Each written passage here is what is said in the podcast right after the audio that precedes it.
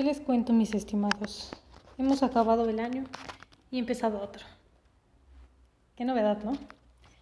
Y pues, como saben, en mi último podcast les había dicho que había renunciado a mi trabajo, lo cual honestamente es la mejor decisión que he tomado en mi vida. Y estuve una quincena sin trabajo y de pronto, ¡boom!, Secretaría de Salud, médico COVID.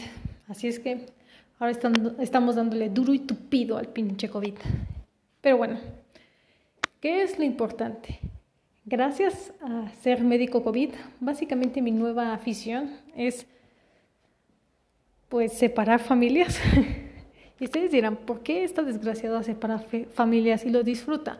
Pues muy sencillo, porque eh, mi tarea principal ahorita es como tomar chingos de muestras para detección de COVID, muestras rápidas y pues entregar resultados, ¿no? Entonces es súper cagado cuando un día antes del 24 y un día antes del 31, tomando un buen de muestras, pues era así como de, ay, tú saliste positivo y toda tu familia no. Así es que desde ahí los veía como le decían, ay, tú te vas a quedar ahí solito y aislado. Y me daba muchísima risa, ¿no? Por ejemplo, veía el rostro de la infidelidad, o del, más bien de la duda de la infidelidad de algunas parejas, porque tomaba la muestra de una pareja, yo no sabía que eran pareja, y les iba a entregar el resultado, y de pronto pues veía dos personas agarradas de la mano que no parecían ser de la misma familia, y uno salía positivo, el primero, y el otro lo veía con recelo, así como de no mames. Y de pronto pues la otra, la otra parte de la pareja salía positiva y era así como de, ay, somos positivos, la pasaremos juntos estas fiestas. Pero el problema es cuando uno sale positivo y el otro no, e inmediatamente cada uno agarraba por su lado y yo decía, oh, creo que acabo de destruir una futura familia. Y pues, ¿qué les digo? Ha sido, o sea, es como, pues hay que encontrarle lo divertido a lo nefasto, ¿no?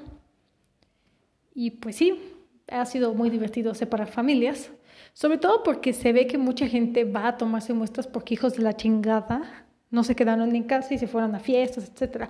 De hecho, una tipa nos tocó que a huevo quería que le tomáramos el PCR. Se desgarró las vestiduras y dijo, no, pues la neta sí, me fui de pinche briaga.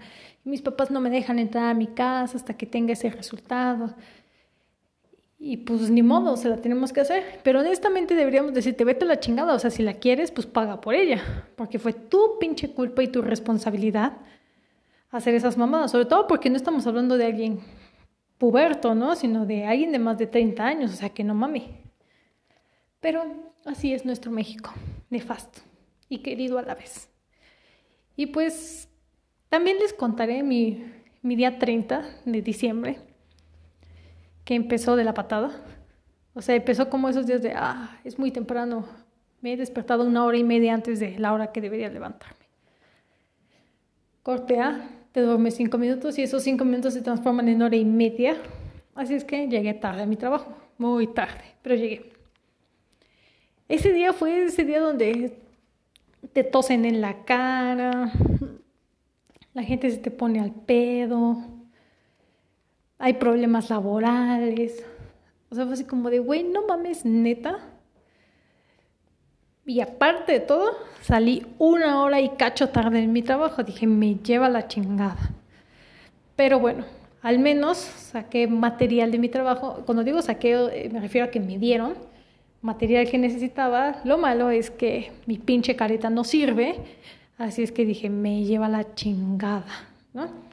Llego a mi casa y, oh sorpresa, no hay luz. Y no funciona la estufa. Y hubo un ventarrón, así es que se apagó el boiler y luego no lo podíamos prender.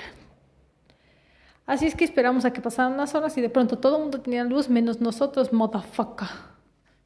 Así es que pues hablar a, CFE y decirnos que van a tardar la pinche vida en regresar. Total que dijimos, bueno, creo que pasaremos hoy sin luz. Así es que como no teníamos ni luz, ni estufa, ni comida, ni nada, se nos hizo fácil pedir un paquete navideño a Sanborns para el otro día, por si igual no teníamos luz. Así es que fui en mi motito yo sola y pues me mandaron a la chingada que ya había encerrado. Yo me llevaba así, no es tan tarde. Si es que me regresé con todos mis honores. Regresé a mi casa y pues ya se pudo prender el boiler, la chingada, me meto a bañar y el agua salía congelada, era así de mierda, pues que no se porque no se calentó. Tardó en salir caliente, pero salió.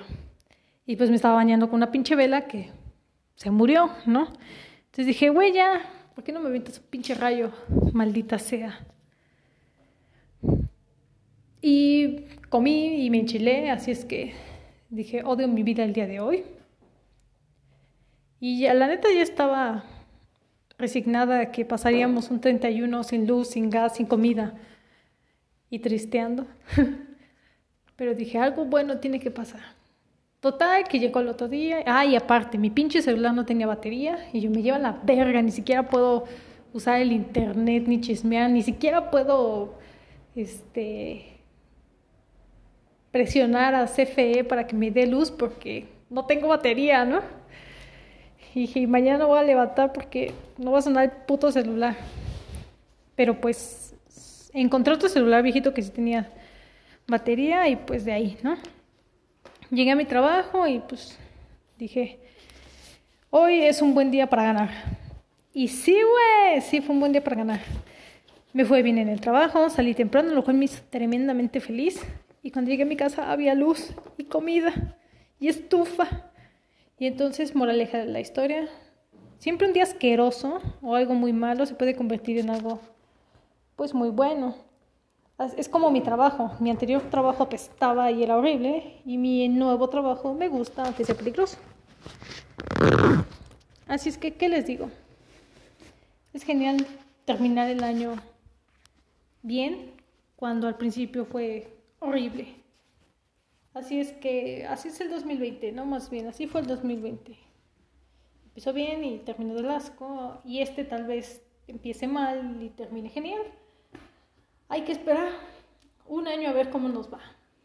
Así es que nos vemos pronto. Seguiré separando familias. Y seguiré mentándole la madre mentalmente a todos aquellos que se exponen al COVID y llegan exigiendo que los salvemos. A todos ellos chinguen a su madre.